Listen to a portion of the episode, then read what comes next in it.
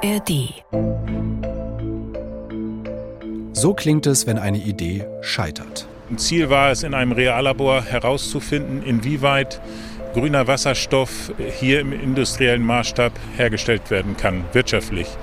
Und schlussendlich ist es so gewesen, dass wir keine Wirtschaftlichkeit für das Projekt gehabt haben. Das ist der Geschäftsführer der Raffinerie Heide, Roland Kühl, im NDR Fernsehen. Sein Unternehmen hat in den vergangenen Jahren eines der Vorreiterprojekte für Wasserstoff in Deutschland vorangetrieben, an der Westküste von Schleswig-Holstein. Wir haben auch hier im Podcast schon ausführlich darüber berichtet. Naja, und jetzt das. Ein ziemlicher Tiefschlag, ehrlich gesagt. Und ich habe mich gefragt, was zum Teufel läuft denn da schief? Haben wir vielleicht sogar grundsätzlich ein Problem in Sachen grüner Wasserstoff? Genau das versuchen wir heute für euch einzuordnen in einer neuen Kurzfolge unseres Podcasts. Ich bin Susanne Tappe. Und ich bin Arne Schulz. Hi und herzlich willkommen. NDR Info. Mission Klima. Lösungen für die Krise.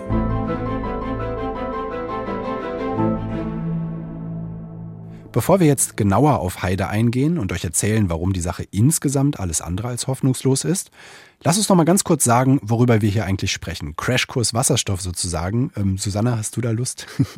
Klar, immer. ja, dann los. Also, grünen Wasserstoff brauchen wir dringend für die Energiewende. Und zwar vor allem dort, wo einfachere Lösungen nicht funktionieren. Also wenn ich eine Maschine oder ein Fahrzeug auch mit Ökostrom betreiben kann, dann ist das meist günstiger und effizienter. Aber in manchen Fällen ist eben der grüne Wasserstoff die bessere Lösung. Als Faustregel kann man sagen, überall dort, wo extrem viel Energie benötigt wird, da kommt der Wasserstoff. Ein super Beispiel sind die Hochöfen im Stahlwerk. Auf die kommen wir gleich nochmal zurück. Grüner Wasserstoff muss aber vergleichsweise aufwendig hergestellt werden. Dafür braucht man Ökostrom, Wasser und äh, Technik, sogenannte Elektrolyseure nämlich. Bisher gibt es auf der ganzen Welt nur sehr wenig grünen Wasserstoff und die Raffinerie Heide wollte da eben ein echter Pionier sein und den in Deutschland in industriellem Maßstab herstellen. Das ist jetzt gescheitert. Die Beteiligten sagen, die Baukosten für die Elektrolyseanlage, mit der man den Wasserstoff erzeugt, die seien enorm gestiegen. Den grünen Wasserstoff herzustellen wäre also teurer geworden als gedacht. Und auf der anderen Seite ist es wohl billiger als gedacht, deren Kerngeschäft einfach so weiter zu betreiben wie immer. Naja, und das Kerngeschäft in der Raffinerie, das ist eben die Herstellung von Erdölprodukten. Also wirklich überhaupt nicht klimafreundlich. Aber es kann zumindest etwas klimafreundlicher werden. Und dafür braucht man zum Teil Wasserstoff, auch heute schon. Und der sollte durch grünen Wasserstoff ersetzt werden, den sie vor Ort herstellen wollten.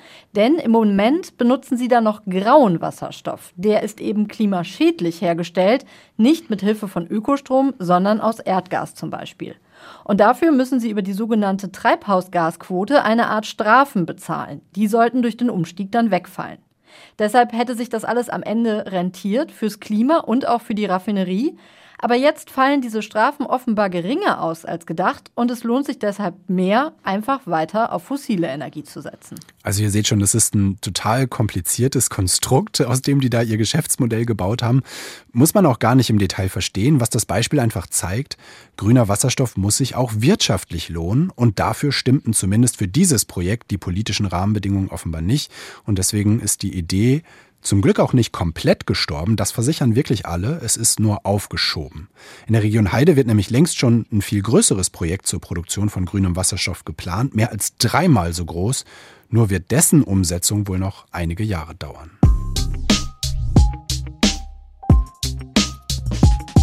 Ja, und was uns jetzt natürlich interessiert hat, wenn ein Vorreiterprojekt sagt, für uns ist das alles doch nicht wirtschaftlich oder zumindest noch nicht wirtschaftlich. Ist das dann eher ein Einzelfall oder müssen wir uns insgesamt Sorgen machen um das Thema Wasserstoff in Deutschland? Ja, super schwer zu beantworten natürlich. Hinweise gibt aber der sogenannte Wasserstoffkompass der Deutschen Akademie der Technikwissenschaften. Die haben eine Übersicht über alle laufenden und geplanten Projekte und da sieht man, im Moment gibt es vor allem kleinere Anlagen, die tatsächlich schon grünen Wasserstoff produzieren und die Mengen sind noch wirklich gering. Erstaunt hat uns aber, wie wahnsinnig viele Projekte in letzter Zeit neu dazugekommen sind und neu angekündigt wurden. Zählt man die Leistung aller zusammen, die in der Planung oder im Bau sind, dann könnte die Bundesregierung ihre Wasserstoffziele für 2030 fast noch erreichen. Und das sah vor kurzem überhaupt nicht so aus. Und das heißt ja, es scheint richtig viele Unternehmen zu geben, die nach wie vor an den Durchbruch der Technologie glauben, und zwar noch in diesem Jahrzehnt. Heißt natürlich nicht, dass der Durchbruch damit auch wirklich kommt, ist klar. Aber es gibt eben auch diese ermutigenden Signale und da hat uns auch noch etwas erstaunt, dass sich nämlich auch bei den möglichen Abnehmern von Wasserstoff gerade ganz viel bewegt. Das sieht man zum Beispiel im Süden von Niedersachsen.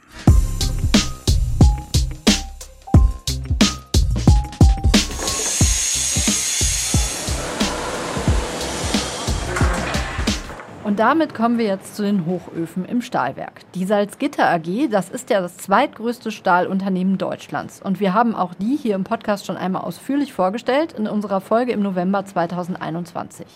Salzgitter setzt für eine klimafreundliche Produktion in der Zukunft nämlich voll auf die Karte Wasserstoff. Andere Stahlriesen, wie zum Beispiel ThyssenKrupp, die tun das auch. Im Hochofen braucht es ja extrem hohe Temperaturen. Im Moment kriegt man das mit Koks hin, aber dadurch ist die Stahlerzeugung eben irre klimaschädlich. Allein das Werk in Salzgitter, das muss man sich wirklich mal vorstellen, um die Dimension richtig hinzukriegen. Allein dieses eine Werk steht für ungefähr ein Prozent des gesamten deutschen Treibhausgasausstoßes. Und grüner Wasserstoff, das sagen Experten, ist in der Branche die einzige praktikable Lösung für mehr Klimaschutz. Und damit sind sie seit unserem Besuch vor mehr als zwei Jahren gut vorangekommen, erzählt Gunnar Gröbler, Vorstandschef bei der Salzgitter AG, in einem Beitrag unseres ARD-Kollegen in Brüssel. Werden den ersten Hochofen jetzt ersetzen durch neue Technologie auf Basis von Strom und Wasserstoff und damit ab 2026 grünen Stahl am Standort Salzgitter erzeugen. Schon bis 2033, das sind nur noch zehn Jahre, will das Stahlwerk Salzgitter den Umstieg komplett geschafft haben und damit 95 Prozent seiner Emissionen einsparen. Für die laufenden Tests produziert Salzgitter den Wasserstoff sogar selbst, und zwar mit dem Strom von sieben Windrädern. In Zukunft brauchen sie aber, sage und schreibe, das 33-fache der heutigen Menge. Und dafür brauchen sie dann unbedingt Firmen, die ihnen riesige Mengen an Wasserstoff zuliefern. Womit wir eben wieder bei den Herstellern von Wasserstoff wären, die für die Pläne in Salzgitter eben jetzt dringend zu Potte kommen müssen.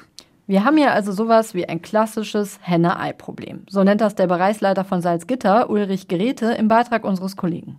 Der Wasserstofferzeuger sagt, ja, ich warte erstmal, bis der Verbraucher am Start ist. Und wir als Verbraucher sagen, wir warten aber erstmal, bis tatsächlich eine verlässliche Wasserstoffquelle zur Verfügung steht. Wir haben heute noch keine Wasserstoffbezugsverträge. Die gibt es noch gar nicht. Und deshalb brauchen wir so dringend diese Infrastruktur, die dazwischen liegt. Und die kann nur mit Bundesnetzagentur, mit Politik gestaltet werden, mit den Netzbetreibern. Tja, und dieses Spielchen, mach du mal erst, dann mache ich es auch, vielleicht, das muss dringend aufhören. Alle müssen das sichere Gefühl haben, dass auch die anderen mitziehen und ihren Teil bei der Sache erledigen. Nur dann geht's voran, nur dann wird investiert. Ja, in so einer Situation, das kann man sich ja vorstellen, sind positive Signale ganz wichtig, das sagen zumindest Branchenvertreter. Und so ein Signal, das kam gerade von unseren Nachbarn in den Niederlanden.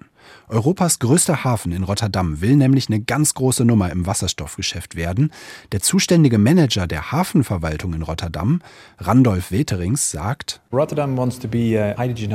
Rotterdam will das Wasserstoffdrehkreuz für Europa werden. Wir sind heute schon das Energiedrehkreuz. Rund 13 Prozent des jährlichen europäischen Energieverbrauchs kommen über den Rotterdamer Hafen. Diese Rolle wollen wir jetzt mit einem anderen Produkt ausfüllen und dabei spielt Wasserstoff eine wichtige Rolle. Der Energiekonzern Shell baut dort im Hafen die größte Anlage für grünen Wasserstoff in ganz Europa. Aber allein das wird nicht reichen, sagt auch Weterings. Die Herausforderung für die Wasserstoffwirtschaft ist, dass alles gleichzeitig da sein muss. Am Ende müssen wir das ganze System ausbauen. Produktion, Transportinfrastruktur innerhalb der Niederlande und Richtung Deutschland. Ja, 90 Prozent des grünen Wasserstoffs soll am Ende per Schiff in Rotterdam ankommen, aus der ganzen Welt. Und von da könnte es dann per Pipeline weiter auch bis nach Deutschland gehen. Der Bau dieser Leitung hat gerade begonnen. Naja, und in Deutschland, da soll jetzt auch ein fast 10.000 Kilometer langes Wasserstoffnetz gebaut werden. So könnte der grüne Wasserstoff dann aus Rotterdam direkt bis zum Stahlwerk von Salzgitter fließen. Genauso wie zu den vielen anderen großen Fabriken im Land.